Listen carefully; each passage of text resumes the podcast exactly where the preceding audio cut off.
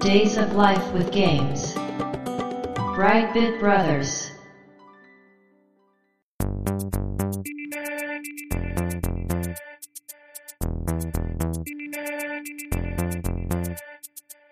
どうも、ワンピー川崎です。どうも、2P 長谷川です。この番組は、かつてゲーム少年だったワンピー川崎と 2P 長谷川の二人が、ゲームにまつわる様々な話題で、古きを訪ねて新しきを知る番組です。はい。ということで、ブライトビットブラザーズ、ステージ166です。ありがとうございます。今回のテーマは、バトルシティ突撃ポンコツタンク。はい。ということでね、うん。 2本立てです。うん。 2本立ても久々のような気がしますが、そうですよね。うん、結構間空いてますからね。うん。今回はファミコンとゲームボーイ。そうです。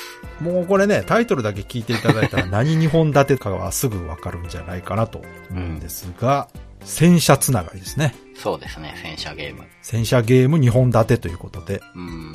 でまあ、バトルシティがナムコのゲームで、突撃ポンコツタンクが、春研究所になります。ですよね。これ、私ね、うん。初めて聞いたんで調べたんですが、うん。 ハルケンなんですね、これ。 そうなんですよ。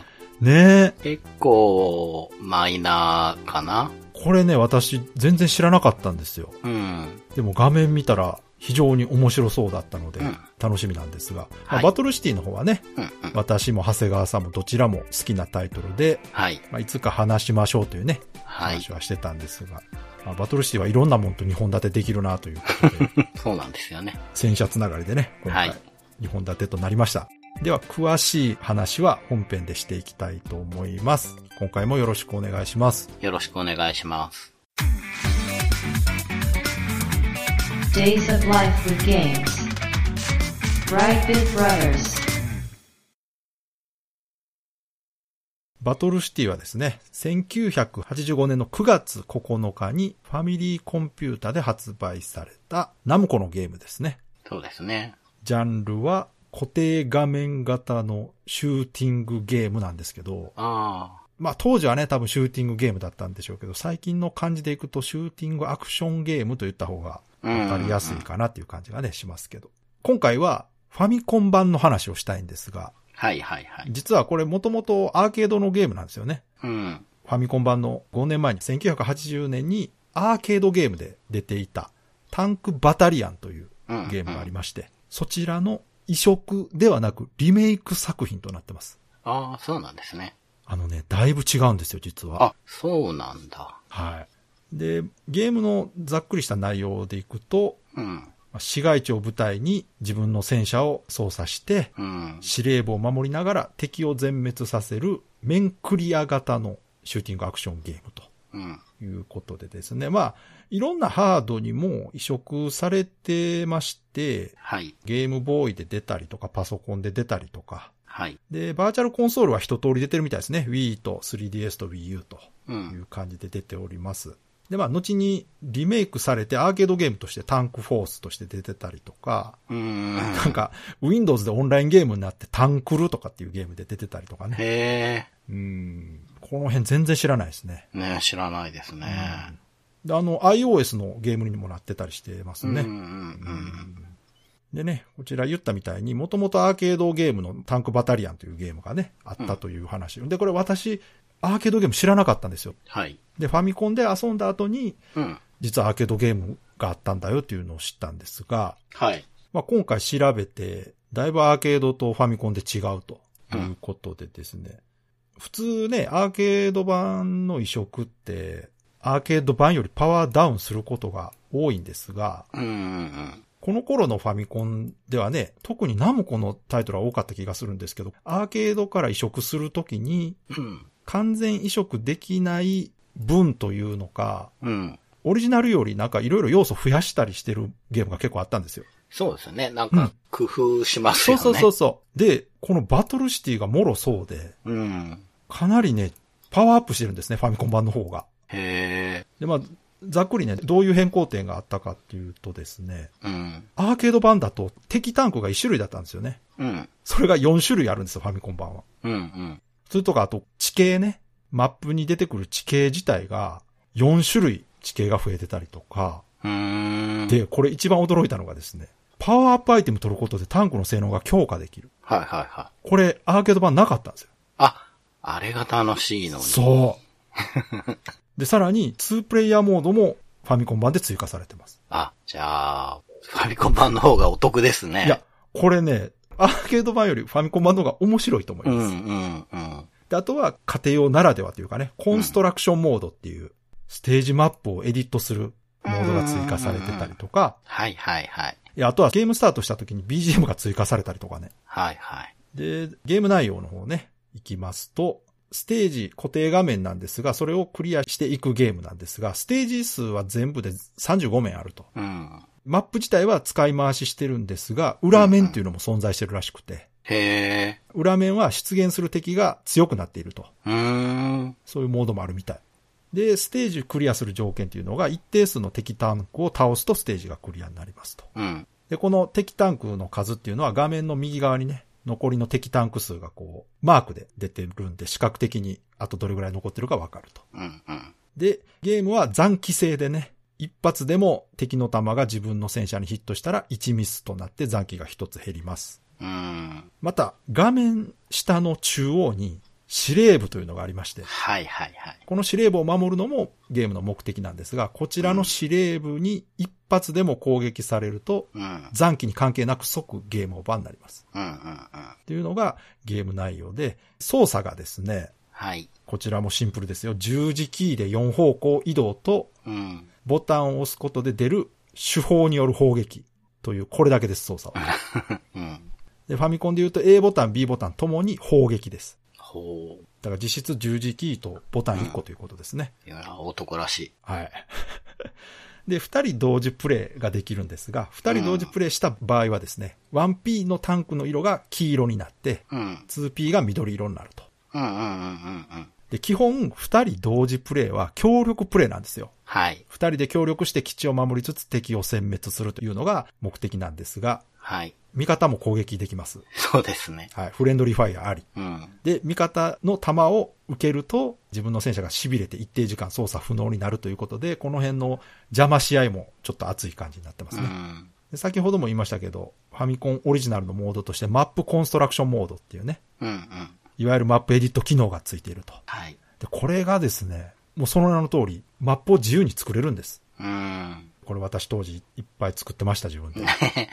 うん。ただ、マップは保存できません。あ、そうだった。パスワードとかもないです。うん。なので、その場で作 って、その場で遊んで終わりっていう。うん。男らしすぎる。うん。システムですそうだった。はい。うん。で、このゲーム、基本的にはシンプルなんですよ。うん。本当に戦車を操作して敵の戦車を倒してステージクリアしていくっていうだけなんですが、ここにはい。最初に言いましたアーケードではなかったパワーアップ要素が追加されているとうん。いうことで、これどうやってパワーアップするかというとですね、敵タンクを倒すとアイテムが出ることがありまして、このアイテムパネルというのを取ると、いろいろ時期がパワーアップするということで、かといってね、敵タンク倒すたびにアイテムが出るわけじゃなくて、出現条件としては、4期目、11期目、18期目っていう感じで、うん。決まった順番で赤く点滅するタンクが出てくるんですよ。うんうんで、そいつを倒すとアイテムが出ると。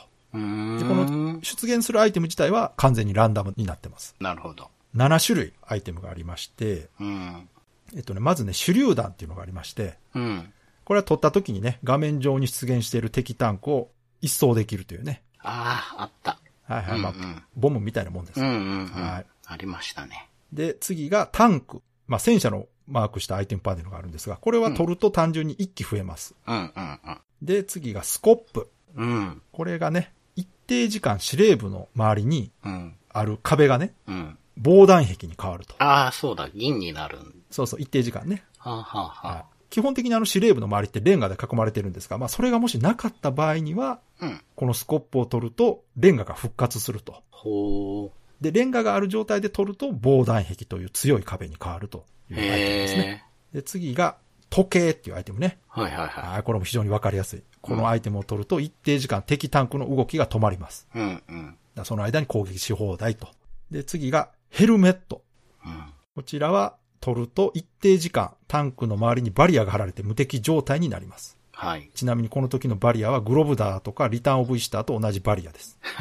なんか、ビリビリしてるっていかそうそう そう。もやもやもやビっヨビヨしてて。るっていそ。ううそうそうそう。ちょっとはいは独い特のね、やつですよね。で、最後がですね、スターっていうね、星が書かれたアイテム、パネルが出てくるんですが、はい。これがマイタンクをパワーアップさせるアイテムです。うんうん。で、このパワーアップというのがこのゲームで非常に重要で、はい。 これがアーケード版にはなかったっていうのがちょっと衝撃だったんでね驚きですね。結構地味ですよね、これなかったらね。ないと味気ない。まあ、ある方を知ってるからですけそど。。うそうそううそうん。う。で、パワーアップというのがどういうことかっていうと、うん。で、まずノーマル状態の時は何ができるかっていうと、画面上に一発の弾を撃てるっていう状態なんですね。うん。連射はできないんですね。やっぱりはいはい。戦車の手法ですから。うんうんうん。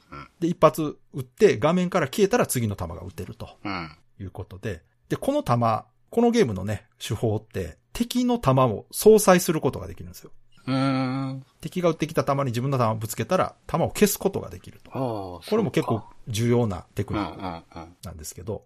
で、星を1個取った場合、2段階目。1段階目っていうのが取ってない状態ね。うん。で、星を1個取ると2段階目になりまして、うん。弾の速度が速くなります。そうでしたね。これはだからさっき言ったみたいに1画面に1発ってことは弾の速度が速くなれば、うん消えるのも速くなるんで、うん実質、まあちょっと連射できるようになるとうんうんうん。いうことですね。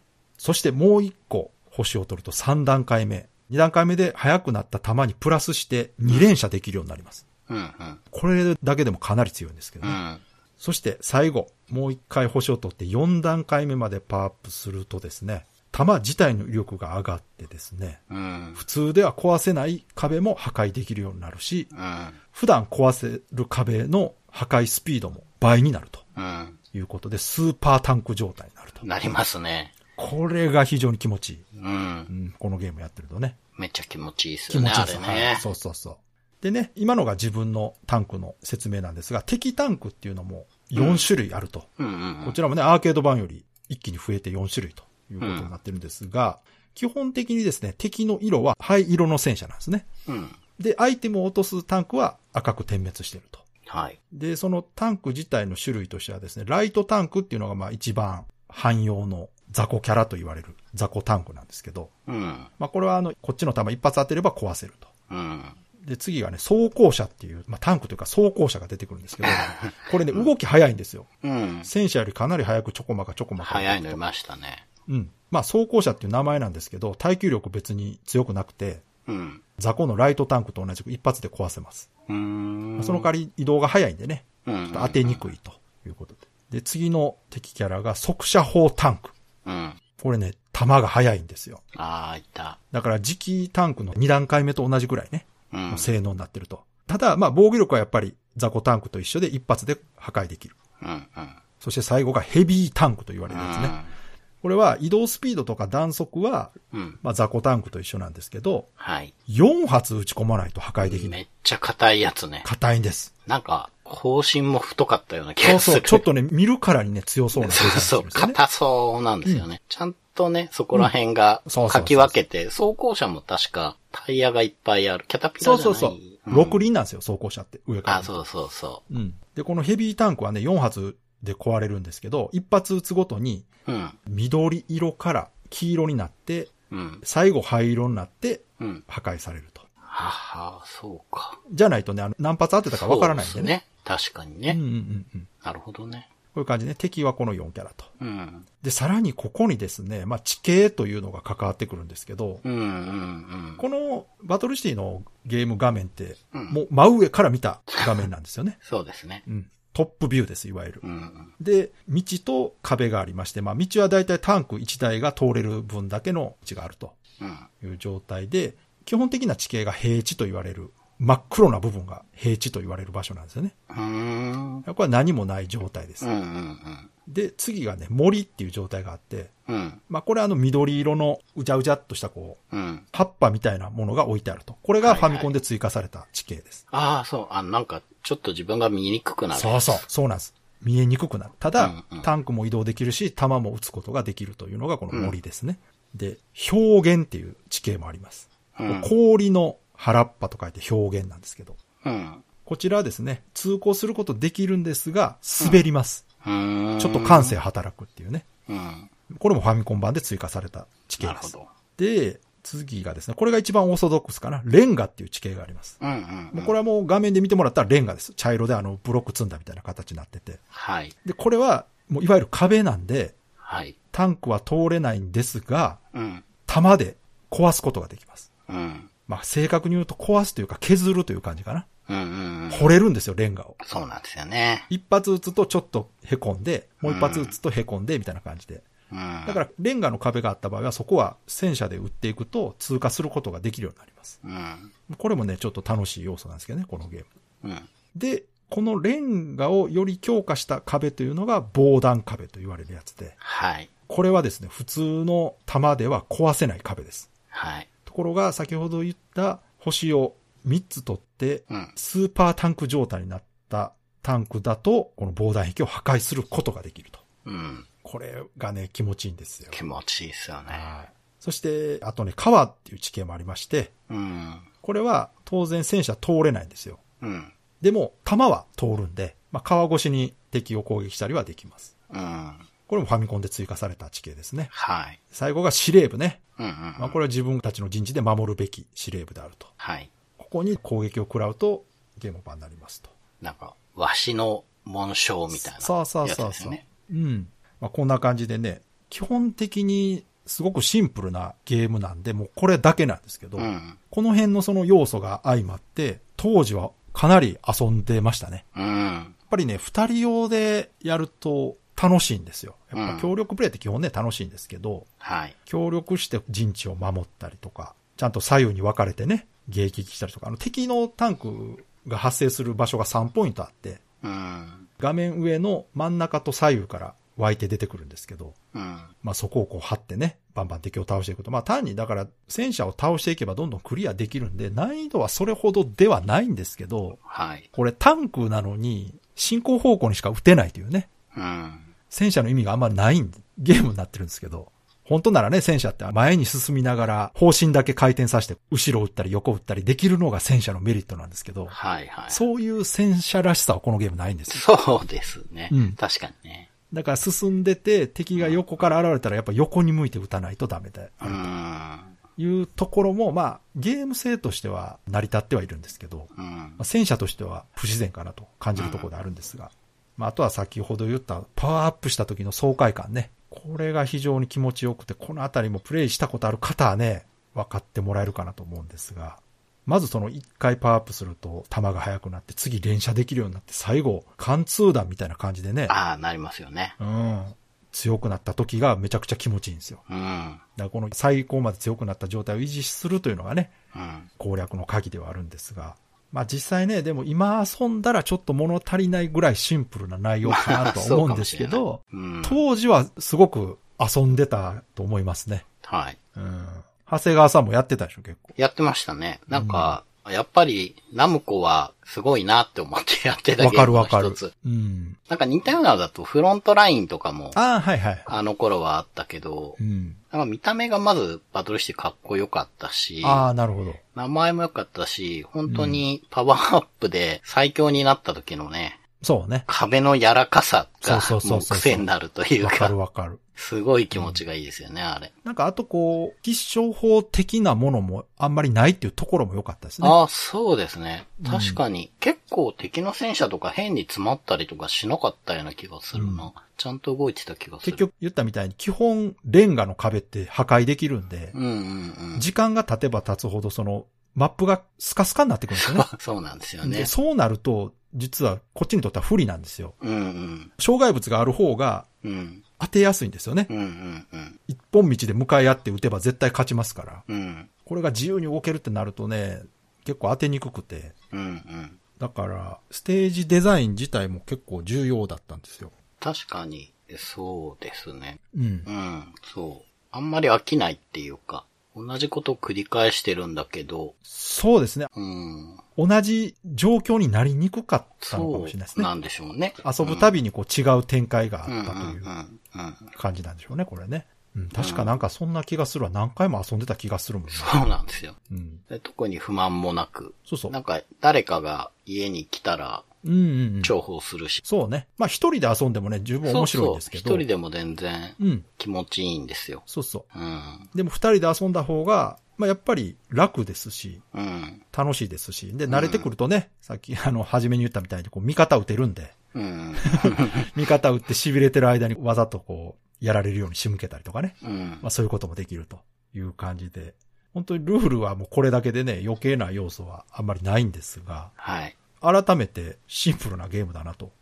そうですね。うん。あでもファミコンの初期作としては本当に満足度がそう高い。そうそう。そうですね。この85年に出てるゲームとしては非常に評価が高いゲームとしてね、うんうんうんうん。知られてるみたいですね、やっそぱり。うですよね。うんうんううん。ん。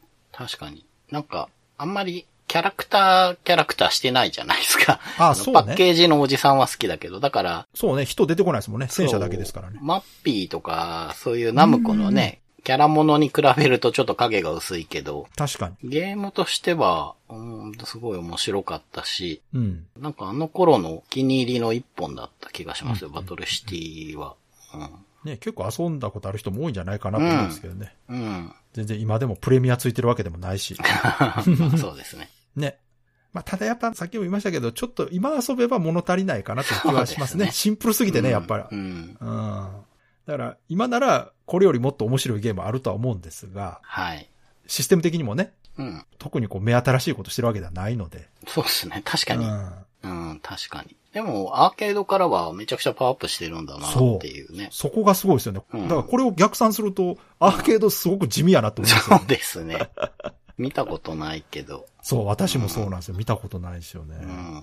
うん結構遊べるハードは多そうなんですけど、最近はアーカイブとか出てないみたいなんで、うーん。まあまあね、ナムコアンソロジーとか、またあの辺がコレクションとか出ればね、うんうん入るんだろうなとは思ういつつ、ん。なかなか出ないんですけど。うん。うん。 Days of Life with Games. Brightbit Brothers. 突撃ポンコツタンクっていうね、うんゲームなんですけど、うんうん。あんまり有名じゃないんだいろうなや、知らなかったですね。まあ僕も当時からね、知ってたわけじゃなくて、あはは。大人になってからね、面白いゲームがあるよってことで、うん聞いたのかな自分で調べてみっけたのかな発売されたのが、うん1991年、ゲームボーイなんですね。うん。 1月8日に出てるから結構年の初めに出てほるかんな。まですね。ううーん。で、春研究所ですよね。ねえ、それ意外。春研といえば、まあ、カービィだと思そうんうでっすすよけど。ね。うん。でゲームボーイだから安いんですよね。3300円税別って書いてありましたへ。えで、こちらは任意スクロール型シューティングゲームっていうジャンルにななるるほどみたいです。自分の好きな方向にスクロールできると。はい。うんで、キャッチコピーだと思われるものが、痛快カントリーウォーズって書いてあって。何それ なんでって書いて ある。カントリーウォーズ。そう。あーこれね、ストーリーを追っていくと、ああ、そういうことかって思ったんですけど、はいはいうんうんうんストーリーがね、結構面白くて、はい。のどかだったカントリー村は突如として隣国アクダ共和国の襲撃を受け、あーその圧倒的な軍事力によってたちまち占領されてしまった。なるほど。しかし村人たちは諦めません。奪われた村を取り戻すため、立ち上がった村人たちは故障中の敵戦車をうまく盗み出し、お、反撃の構成に転じるのでした。あら、という感じなんですね。激アツじゃないですか。そうなんですよ。へで、ーまあ、敵戦車を奪って仕返しに行くっていうね。ええ感いいじゃないですけか。ど、うん。見た目はね、うん。かなり可愛らしいコロコロした戦車なんそうですそよ。う、見た見た。そう。うん。立ちコマみたいな感じですね。そうそう。そうそ完全に。う。同じ白正先生だとドミニオンっていうね、ああ、そうね。ああ、そっちの方が近いな。 豆戦車みたいな豆タンクとか呼ばれるような、本当にちっちゃい戦車でキャ、タピラじゃないですよね。そう。丸いタイヤが4つくっついてるんですよ。そうそうそう。で、上に丸い本体がくっついててう、ん。方針が1本出てるんですけそうど、そうそう。うんで、この敵の故障中の戦車をうまく盗み出したっていうのが、うんゲームシステムの肝になってるんですけど、えー、あ、そうなのそうなんです。。要は、修理が完全じゃなくて、うん。村人だから直せないわけなんですよ。ああ、そういう技術がないってこと。ない。うーん。っていうことでこういうストーリーにしてるんだと思うんですけど、うん要は欠陥品なんですよね。なるほど。うん。で、どういうことかというと、うん。さっきまで話したバトルシティはまあ完全に方針が回転しないじゃないですか。はいはいはい。だけど、突撃ポンコツタンクはします。回るんです。さすが。いや、いやタンクはそうじゃないと、やっぱりね。そう。そうなんですよ。回るんですけど、う。うん。右回転しかできないんですよ。左回転で きない。そういうことか。 はい。え、じゃあそれは操作方法として特殊なんじゃないですかそうです、そうです。ここに、まあ、癖を持たせてるのが、ちょっとハルケンらしいなってなる感じほ。どなうん。ほうほうだから、敵戦車に比べると、ちょっと弱点ありみたいな感じではあるんですけど、うううん。んうんで、画面はですね、うん。バトルシティと一緒で、うん。トップビューですね。はい見下ろし視点で、真上から見た状態ね。はい。固定画面じゃなくてすごく広いのでうん、うんうん。で、任意スクロールなんで、行きたい方に行けます。そうですね。うん。ただ、目によってね、やっぱりこう、上の方に行く構造になってたり、ああ、なるほど。右に右にずっと行くことになってたりっていうのはあるんですけれども、一応自由にぐりぐりぐりぐり好きなように動けて、うんうんそういう面が全5面ありまうん。す。おーで、各面の最後に、うん。まあ、ボス敵がいてですあね。、そうなんや。います、います。うーんで、途中に中ボスもいるんですけど、うんうん。で、その、ボス敵を倒すと、うん。次の面がスタートするっていうう。ーん。まあ、もうすごくオーソドックスな作りですけどね。うんうん。で、体力ゲージ制なんですね。ああ、そうなのはい。だから一撃死じゃないんですうよ。ん。敵弾に当たっても、うんゲージが減るだけで、ほうほうえっと画面の右側に縦ゲージがあるのかなうん。うん。それが減るだけで、うん。まあ、すぐはやられないんですね。うんうん。で、ただ、このゲームもパワーアップするんですけど、うん。敵弾食らったり、まあダメージ食らうと、パワーアップがリセットされちゃうんですよ。ああ、体力性ではあるけど、はい。パワーアップがリセットされる。そうん。う。うん。なんかグラディウスとかだったら、いろいろオプションつけて強くなって、はい。まあ一発で死ぬじゃないですか。ああ、はいはい。このゲームは死なないんだけど、うん。いろいろくっついたやつ、まあいろいろくっつかないんだけど、強くなったやつは、まあなしになっちあゃうあ、ってそいうう、いうね。ことね。うう。ん。だから、あんまり当たりたくないってういんう。で、ゲージが完全になくなったら、当然ミスなんですけど、その場で戦車が止まって、うん。うん。なんか方針がぐるぐるって回った後爆発してたような、なんかちょっとコミカルな動きするんですよね。うん。全体的にすごくコミカルに作ってあります。うんまあゲームボーイだから、客層を考えて、そういう作りにしてるんじゃないまあ、それにハルケンですからね。ハルケンがあんまりこう、リアルな戦争もの作ってもね、しょうがないから。うん。そうですね。うん丸いコロコロしているところは、まあカービィと一緒かもしれない。確かに。うん。で、残機が残ってれば、うん。その場復活で再スタートできます。うんうんまあ結構優しいんですよ、作りとしては。うんうん。そう、これもやっぱゲームボーイっていうハードを考えて、あんまり難しくしてないんじゃないかなと思います。まあ、もう90年代のアクションゲームならそうでしょ。やっぱ、ね、80年代とかだと、だいぶ戻されたりしますけどうね。ん、うん。で、操作なんですけあど、あ、そうそう、それが気になるな。うん。十字キーで戦車を移動できます。はい。うん、スライドするように動くんですよ。うんうんうん。バトルシティみたいにカクンカクン曲がるんではなくて、スあーライそドうするように、え、斜めもいけるってことじゃん斜めもいけますね。さすが、やっぱ90年代ですね。そうですね。うん。で、B ボタンで射撃ができて、はい。はい。ここも優しいんですけど、押しっぱなしにしてると連射してくれます。おーほうほうほう。はい。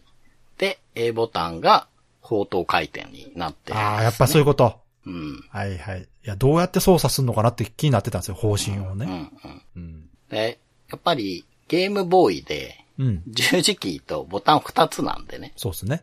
その中で考えた時に、うんまあ、こういう設定にしてしまえば、なるほど。片方への回転しかできないっていうのの、まあ、理屈がつくというかね。確かに。そういう操作だったんですね。はい。はあはあはあ。でこれが結構気持ちよくて、うん。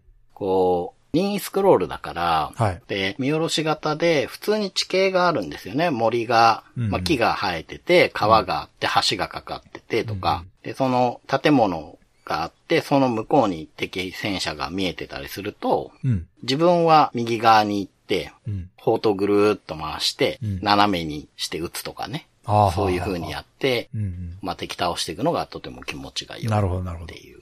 ただ、右固定なんで、 ん結構行き過ぎちゃったりするんで、ああ、そうか。結構テクニカルですよね。そうですね。テクニカルにやろうと思えばできるというか、その多分出現位置、あー配置位置を覚えてうん効率的に動くっていう遊びもできるんだと思うんですよ。うん。で、僕はやったことないんですけど、はいどうもゲームボーイの専用の通信ケーブルってあったじゃないですか。ありました。あれ使うと、二人対戦とか、なんだって四人対戦とかもできるらしえーいんですそよ、れ絶対面白いんじゃないそれ。。ね。そうなんですよね。ああ、そう。うん。それはちょっと遊んでみたい。だって、フリースクロールってことは、自分の専用画面で移動できるってことでしょそうなんじゃないかな。だから自分の画面に相手が見えてない場合があるってことですよ。だから。うん、そんなイメージですよえねー。すごい。ちょっと気になる。相手の方向とか矢印出たりすんのかな実際どうなってるかわからないですけうどん。ただなんかこういうことをやってるところも、うんうんうん。まあ、技術のね、高い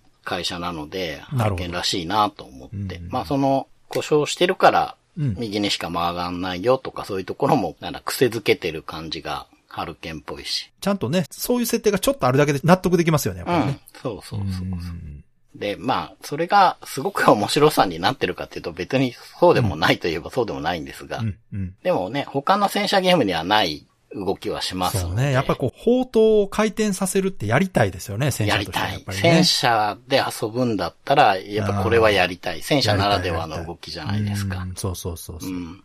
で、架空の戦車にしてるので、キャタピラじゃないね。うん。だから戦車自体の挙動はすごく自由なんですよ。かそうでなすねりレスポンス良くて気持ちよく動けるんだけど、応答自体は不自由っていうねうんうんう。んここら辺がなんかよくできてるなとそうです思ねいました。うね。んうん。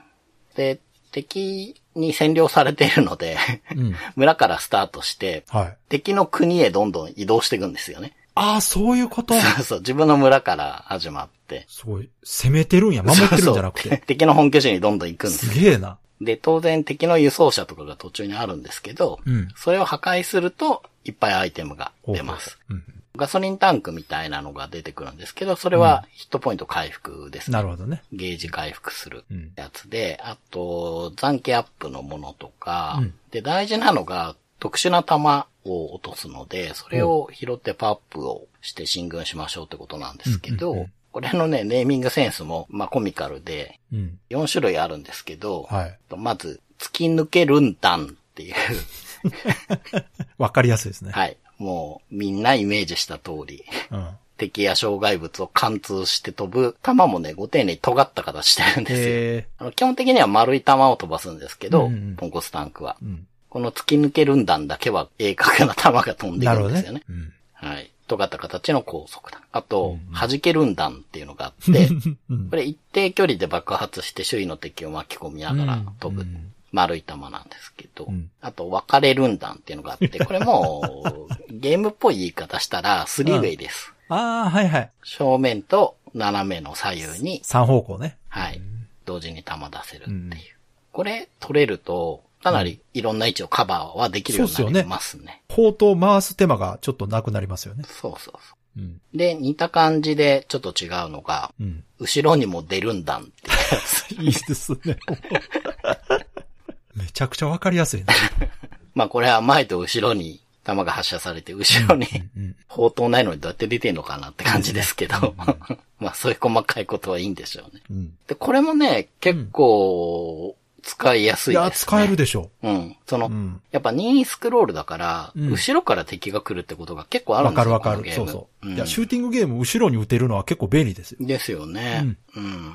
でここら辺が結構ふんだんに出てくるんですよ。ああ、そ面に。だかう。うら、ー。うんまいことね、ここではこれを使おうなるほどみたいなのを考えて遊んでねっていうことだと思うんですけど、いいですねもう本当に出し惜しみしないでポロポロポロポロ落とすんで、うん。そう、まあこれだけのゲームなんですけど、うん。まあやっぱり、この独特の操作性と、あとコミカルな見た目、あの、ゲームボーイカラーじゃなくてモノクロなんで、それがちょっともったいないなと思うんですよ。ああ、確かにね。うん。カラーで遊びたいですね。そう、カラーだったらもうちょっと知名度あったかもなって思っねえファミコン、ファミコンで出ても絶対面白そうですね。うん、そうなんですよね。本当に、ハルケンなんで、操作性はすごく快適なんですよね。うんうんで、十字キーと AB ボタンだけっていうシンプルな作りなんで、うんまあ誰でもできるし、うんうんただね、ちょっとできない動きもあるけど、一応戦車らしい動きはしてくれるっていうね。ここがいいんですよね。私もあの、今回動画見たんですけど、はいはいはいい。や、非常に楽しそうでしたね。うんううんん、見てて。うん。うん見てるだけで面白そうなのが伝わってきましたよ。うんうん。砲塔これどうやって操作してんやろうと思ってたん ですよ。操作がすごく気になって。そうですね。まあそういう確かこに。とかそうそうそうそうそう。まあ、よく動画で見ると、あれ右にしか回ってないなってなるとああ、思そううんでか。すけど、気ね。づかんかったってことは、上手い人がやってたのかな、じゃそうかもしれないです ね。あ。うんで、やっぱ任意スクロールだから、目によって進行方向がやっぱ違うのもね、うん。うんうんうん。前後面の中でアクセントになってて、確かにね。で、何より難易度低いんですよ。ああ、やっぱりそこはもうね、難しくしてもしょうがないですもんね。そう、これかなり低い。だって僕クリアしてますからね。4面まではいける。初見でいっちゃいますね。やっぱあれじゃないその、どっちかっていうとこう、破壊する楽しさとか重視してんじゃないそうなんですよ。ね。うん。オブジェクト壊せるんですよね。見てたうんら。そうなんです。あれがすごく気持ちよくて。そうそうそう。まあだから、うん。村の中破壊してるゲームって言ってた けど。そうそうそう。背景物がね、建物とか木とかは壊せるんですよ。岩とかね。ねそうそう。あれがいいんよな。一部壊せないのあるんだけど、んいや、あれがそう本当に気持ちいいんですよね。だから動かしてるだけで気持ちいいし、で、あれ、音もね、結構いいんですよ。バリバリした感じのね、なるほど、なるほど。爆裂音がなんかすごく気持ちよくて、で、時期がコミカルじゃないですか。はい。だからこう、余計破壊力があるちっちゃいやつが動いてる感があるんですよ。ああ、なるほどね。周りがいっぱい壊れるからうん。うんうんう。ん。そう。だからね、まあ、無駄にいろいろ壊したくなるんですうん。よ。わかる。見ててそこはすごく楽しそうだなと。そうそう。うんそこ重視で作ってますね、明らかにうんうね。んう。うんんで、まあ、ミリタリーものなんだけど、コミカルで楽しくて、曲もね、ミリタリーなんだけど、なんかポップな曲を使っああ、そてるんですね。う。うー。うんん。で、ボスのね、デザインが結構変なのが多くて、ほこれも面白いんですよ。一面のボスはね、う。うん。ヘリなんですけど、ほう。あれ中ボスか。あの、手が生えてるんですよね。えで、それやったら落ちちゃうんじゃないのって思うんだけど、自分のプロペラ投げてくるんですよ。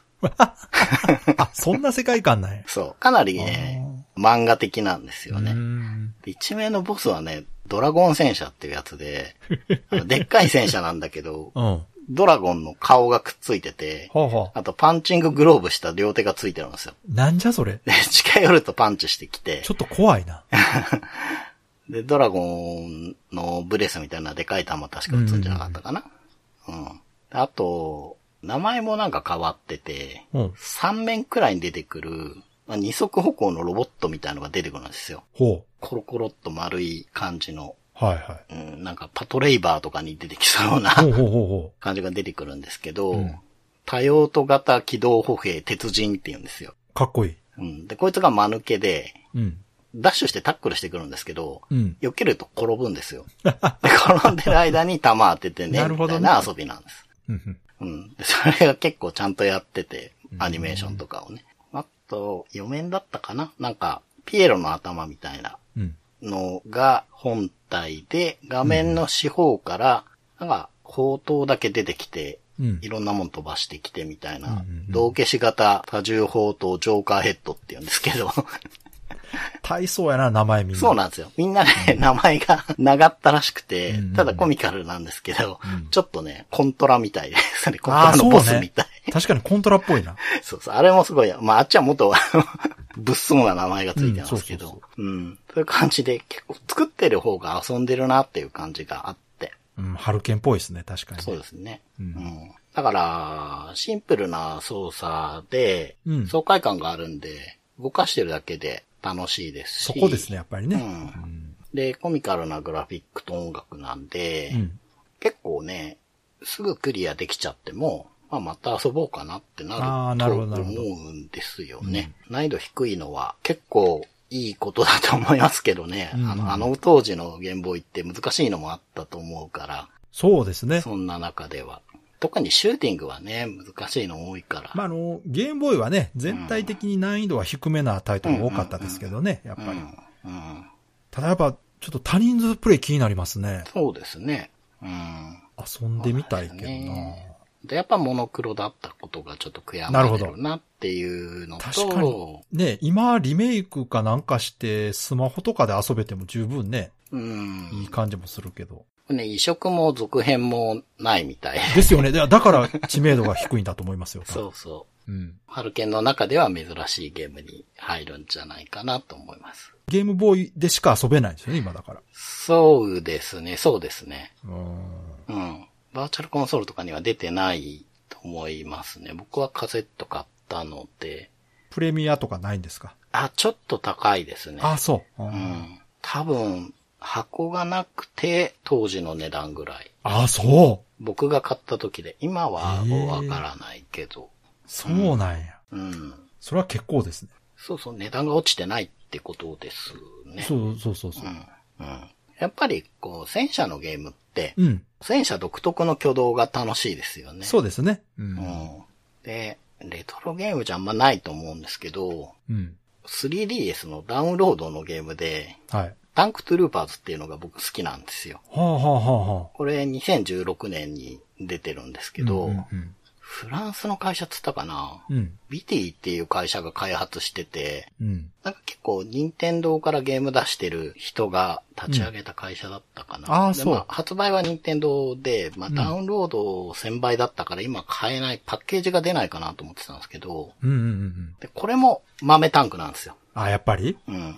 でも 3DS になると LR とかもあるから、そうか。あの、かなり戦車の動きできるんですよね。うんうんうん。うん。で、キャラクターが結構いっぱいいて、うんキャラクターに特殊能力みたいのがあって、こいつを乗せてるとこれができる。はいはいはい。あ、今風ですね。そうそうそあう。ーで、賞金稼いで、それで戦車をどんどんカスタマあ、イいいズしじゃないてです強か。くしていこうみたいこな。れ楽しそそうなんですよ。これがね、いいゲームだったんだけど、あうの、んスイッチとかにそのうち出ないかなって思ってるんですう。けど、ね。出そうですけどね、今の流れだったらね。うん。出てもいいと思うんですけどね。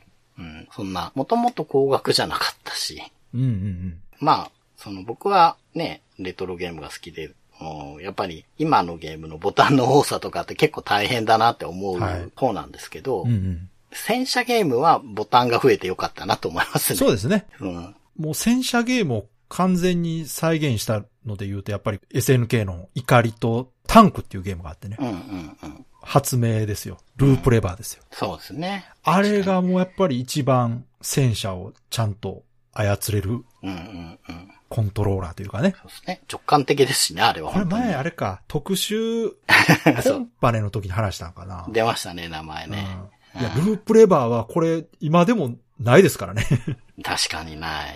うんあ贅沢品ですよ。れ当時もめちゃくちゃ楽しかったんですよ、動かしててう。んうん戦車は好きに動いててね、うん。うん方針だけ回転させる。まあ今で言うとね、うん。あの、アナログスティック2本でそれをやってるじゃないですか。そうですね。左スィティックで本体の移動で、右スティックで照準でね、うんうんうん。方針を動かすっていうのをやってますから、まうんうあ、んそれでこと足りてるんですけどう、んうんうん。昔はね、そういうわけにいかなかったんでねう。ん。うん。そうそう。時折ね、その戦車ゲームって出てて、うん。やっぱり独特な、ちょっと変わり種ですけど、アサルトっていうナムコのね、はいはいはい戦車ゲームも昔話しましたけど、あれも面白かったし。ねちょっと違うけどね、東京ウォーズとかね、そうアーケードの東京ウォーズねあれはもう、戦車ならではのあね。れは最高に楽しいです、こね。れはもう、ねうん、番組でも取り上げたかったけど、説明のしようがない。そうなんです よ。ナムコの大型筐体で、あの、椅子ごとね、うん。筐体になっている、そうそうそう。 4つ連結してるぐらいでかいやつですよね、確かね。チーム戦もめちゃくちゃ楽しいんですよ、あれ。あれは面白でかったな。、東京の市街地でね、戦車で戦うっていう、東京ウォーズっていうね。そめちゃくちゃ良かったんですけどねう。う。ん。当然ながら移植もされてない。 あれ無理ですね。したところで、そう。面白さを絶対移植できないんですそうよなのよねそう。。画面だけ移植してもあんまり意味ないんですよね。やっそうなん。ぱりあの筐体に座って、うん。アクセル踏んで、うん。で操作してね、そう。ドーンってこう、手法を打つっていう、あの感じが良かったよな。大したことは別にしてないんですよ。そうそうそうの椅子のところにギミックを仕込んでるからうん、体感すごいできるんですよね。そうそうそう。ゴのゴゴゴゴってこう、キ手ャ法タピラで動くとことか。そうそう、手法を打った時の反動とそうか、。そあとその道端に転がってる普通の乗用車を踏み潰した時のこう乗り上げた感じとかそのうね再現がすごく良くて、う。ね、あと、うんこう戦車ならではの、こう、手法が連射できないあの、もどかしさとかね。そうそう、そうなんですようね。ん、あれがすごく良かったんですけど。それでチーム対戦できるってめちゃ熱いでそう。すよねめ。ちゃくちゃ良かったの。うん。うん。れそう、はチーム対戦があれ肝だったんですよ。ですね。うん。挟み撃ちとかも最高に熱いそんうですよ。そう、そうなんですよ。うん。まあ当時としては、うん。その、まあ、タイトルももう、ベタ、何のひねりもないしう、ん。で画面的にも、ね、なんか SF とかそういうんじゃないから、もう本当に、ちょっと質素な感じというか。いやいや、でも私は、やっぱりあの、紫外線を取り入れたっていうのがめちゃくちゃうんうんかっこよくて、要するに、そのビルの間で戦車で戦うっていうのはなかったんですよ。そうなんですよね。うん。そうやってみると、もうすごいわかる面白さが 東京オーズはあって。うん。あれもね、ナムコのいいゲームの一つそうですよね。です。ね。アーケードゲームならではってやつですね、やうっぱんりね。うまあなので、あの、戦車ゲームはいいぞっていうね。 んうん。うん、そうですね。今回はそういうか、 今回は戦車ゲーム一括りで、ですね。うんまあまだまだいっぱいありますけど。そうですね。皆さんもこれがいいぞってのがありそうですねけど。あればおすすめ教えてください。はい。 Days of Life with Games. Brightbit Brothers.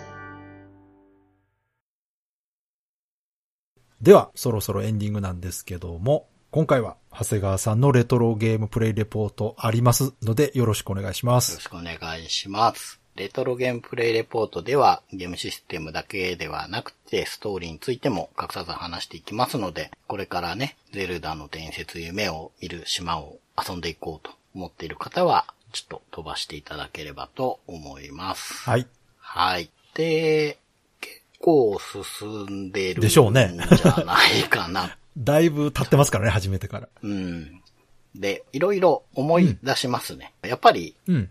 他のゼルダと夢を見る島はちょっと違うんだったなっていうのを思い出しながやそりゃら。違うでしょ。だいぶ進化してるというか、できること増えてるんじゃないですか、やっぱなんかね、コミカルになってて、まあ、うん時間軸的にはハイラルを救った後に剣の修行に出たリンクが、まあ、海に出たのかな最初はいはにアニメーションで船が壊れて、まあ、嵐にあってね、船が沈没してっていうとこから始まるんですけど、ああ、そうなんや。うん。で、目を覚ますと、見知らぬ島に、コホリント島ってとこに打ち上げられあて。そんな話なんですかそうそうそう。そこに住んでるマリンとタリンっていう人の家のベッドで目を覚ますっていうね。おーだからゼルダ姫はいません。ああ、そうなの。うん。じゃあ、もちろんトライフォースもないんですかないですね。うーん。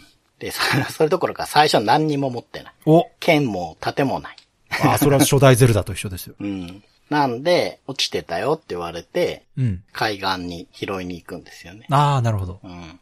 最初に盾拾うんだっけな。次に剣拾ったかな。で、剣と盾があると心強いなって思いながねら、、まずそれないとうね。ん。うん。うろうろしていると、うん。フクロウが出てきて、ほこの島から出るには、う。はセイレーンの楽器っていうのがうん必要で、それを集めなきゃいけませんよとい。い、きなりうん、そういう話をされるんですよう。んで、リンクが流れ着いた頃から、うん。魔物が出るようになったと。あらいうことで、うん。気をつけてね、みたいなことを言われるんですけど、まあ、倒れてるとこを助けてくれた女の子とかも。うん。多分遊んだ人はみんな覚えてると思うんですけど、うん。ウリルラじいさんって変なじいさんがいてですね。はい。この人、村の中にいるんですよ。うん。いて話しかけると、うん。答えてくんないんですうん。よ。 無口なの。うん。だけど、島のあちこちに、うん電話が置いてあるんですよ。電話電話。うん。で、電話かけると、うん。じいさん出るんですよ。うん。で、軽快な感じで助言してくれるんですよ。え えー、コミュ障 何それ何これって思うでしょ。ネット弁慶みたいな感じなのそうそうそうそうそう。ね普段は喋らんけど、ツイッターとかやったらすごい喋る人みたいな。そうそうそう、そういう感じ。ううーん。ん。電話だと饒舌です、みたいうな。ーん。何かあったら電話してくれって言うんですよ。 すごいキャラ立てやな。しかもおじいちゃんやし。うん。それと、うん。あと、図書館があって、そこに操作説明とかがあるのかな。うん。最初村にあって、そこを一通り読んでいろいろ覚えて、まあ、8つの楽器を集めに行くんですけど、はいはい。他の任天堂作品のキャラがいるんですよ、このゲーム。おそうなんや。マリオに出てくるワンワンっているじゃないですか。はい。鉄球みたいな、うん犬みたいな。うん。あれを飼ってる家とかあって。ええー、何そ れ。 家の外にいるんですよ、ワンワンええが。ー。草に繋がれて。とか、そういうね、なんか本当にごったにな世界なんですよね。うーん。で、ゲームボーイだから十字キーとボタン2つなんですよね。そうですね。初代ゼルダってうん。攻撃ボタンを押すとはい。つくじゃないですか。はい。はい。さすがに反省した のか、切ります。こさのすがイにンク は完成って。振ってましたね、剣ね。うん。ちゃんとうん。切ってくれます振っよ。てた振ってたう。ん。だから、ちょっと楽。攻撃範囲ちょっと広がりましたよね。ちょっと広がり。ります。うんうんで、B ボタンの方はうん、スタートボタンを押して、いろんな縦以外。あそれは一緒なんやまあ絵絵も変えれるけど、いろんなのに、ねう、ん爆弾とかいろんなのに変えはいはて、みたいな。まあまあ、そこはお馴染みなんですけうんうど。ん。うん。まあ、何より切ってくれるのがいいですね。なるほど。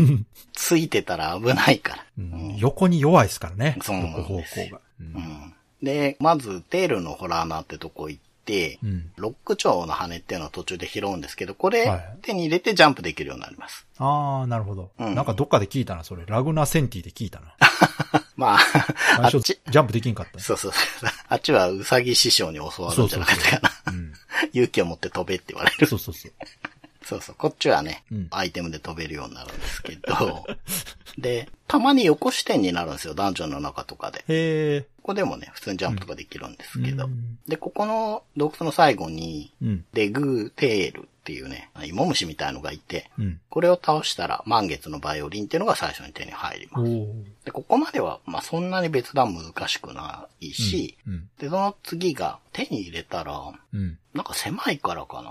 あの結構次どこに行こうかなと思ってうろうろしてても、はい。なんとなくわかるようになってるんですよね。さすがゼルダというか。ほうほうほで、五本が沼だっけな。とかいう洞窟に行くんですけど、う。うんうん。なんかね、花のモンスターみたいなのがあって、花のモンスター。そうそう、花が玉を吐いてくるんですけど、ああ。これ剣で切ってもうん。倒せないんですよ。あら。で、それが邪魔してて洞窟入れないんですよね。うん。うん。で、どうしようかなと思って、うん。まだ行くとこじゃないのかなと思って村に戻ると、はい。さっき言ったワンワンがうん。。誘拐されたっつって勝ってるマダムが大騒ぎしてるんですよ 誘拐って。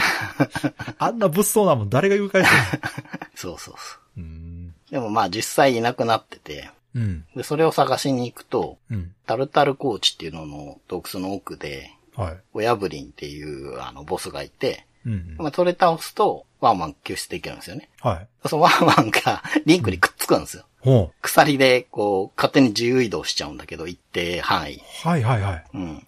リンクにくっついてくるんですよね。うん。で、これがすごくて、うん魔物とかバクバク食うんですよ。えーワンワンが強っめっちゃ強いんですよ。これ魔物より強いから。 そうそうう。ん。ずっと連れてたいんですけど。ねうん。昨日はですね、さっき倒せないって言った花をワンワンが食ってくれるんですよね。え。え、すご。だから、ワンワンを連れて行くと、うんその洞窟に入れて、なるほどね。で、この奥の方に行くと、うん。ツボ魔王っていう、まあ、ボスがいて、うんこ。れを倒して、巻貝のホルンっていう二つ目かうんな。のアイテムを手に入れて、途中順で調じゃないですか。パワーブレスレットを手に入れてね。ああ、はいはい。うんおなじみのね、アイテそムうね。そうそう。うんこれあるとね、障害物持って投げれるようになるじゃないそうでですすか。よね。なんか、すごい力持ちになるアイテムね。そうそうそう。うん。だから、まずロック蝶の羽でジャンプできるようになるから、うん穴を飛び越えられるようになるんですよね。うん。でこれで行ける範囲が広がるんですよ。うん。で、その前にね、自分を助けてくれるタリンっていうおじさんが、うん。タヌキに変身させられてんだっけな。 で、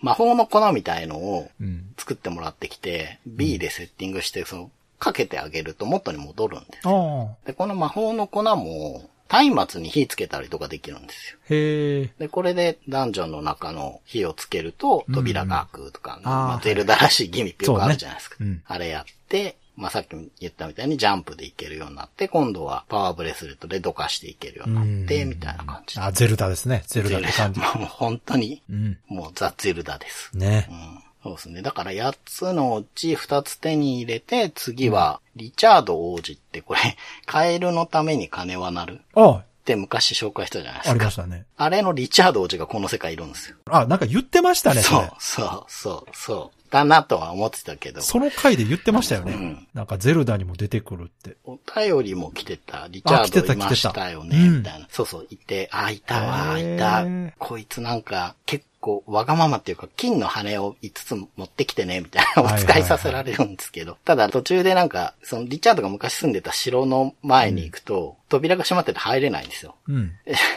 そこにリチャード来て開けてくれんのかなと思ったら、うん一緒に写真撮っていなくなるんですなんでやよ。何なんだよと思って、他のルートから入んなきゃいけないんだ けど。うーん、なんかゼルダなんだけど、うんちょっとね、不思議な感じがあって、ああ、こうだったなーっって。やっぱあれじゃない思がらそのやってますね。そのゼルダ姫とかガノンとかトライフォースというのがないおかげでそういう風に自由にできてるんでしょうね、やっぱ。そうですね。だから外伝的なうん、外伝ですね、完全にね。ノリなんでしょうね。うん。マルチバースというか、こう、ニンテンドーバース的な そうですね。感じかな。うん。いや、でも面白いじゃないですか。そう、村の中にね、ミニゲームも UFO キャッチャーみたいなのとか、へえ釣りゲームとか、釣りあったなぁと思って。だいぶテイスト違いますね、やっぱゼルダとね。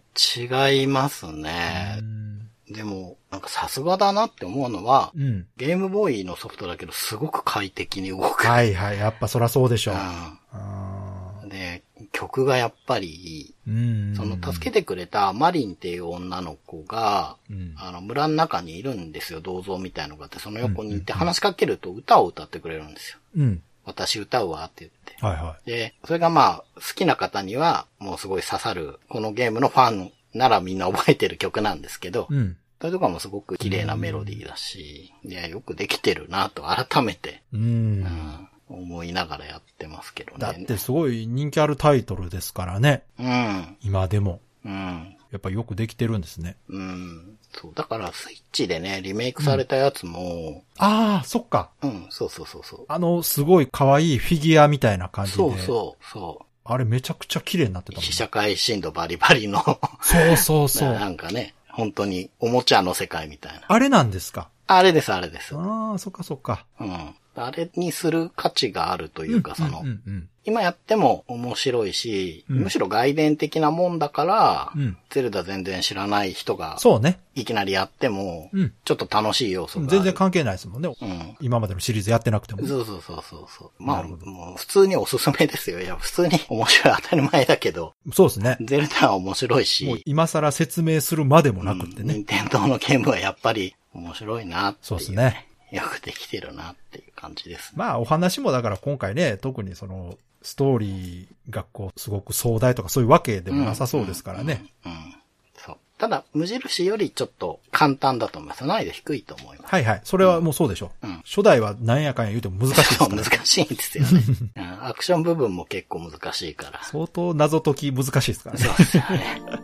うんわかりました。では、いつもの告知お願いします。はい。ブライトビットブラザーズでは番組に対するご意見、ご感想、あなたのゲームの思い出やゲームにまつわるエピソードなどお便りをお待ちしています。ホームページ右側のメールフォームや番組のツイッターアカウントへの DM などでお送りください。ツイートの場合はハッシュタグ BB ブロス。BB がアルファベットでブロスがカタカナをつけていただけると見つけやすくて助かります。よかったら番組ツイッターアカウントフォローしてください。よろしくお願いします。よろしくお願いします。ということで、今回は、バトルシティ突撃ポンコツタンクでした。2本立てでしたね。うんうん、まあ、2本立てプラス戦車ゲームそうですね。との話という感じでしたけどね。まあ、あの、ね、戦車ゲームって他にもね、いろいろあると思いますんうで、ん。それでも少ない方かな。まあ、そうね、乗り物でそれが主人公になってるって飛行機とか戦車とかヘリコプターとかねいろいろありますけどその中でも戦車はかなりやっぱりニッチな感じしますね、かな。そうですよね。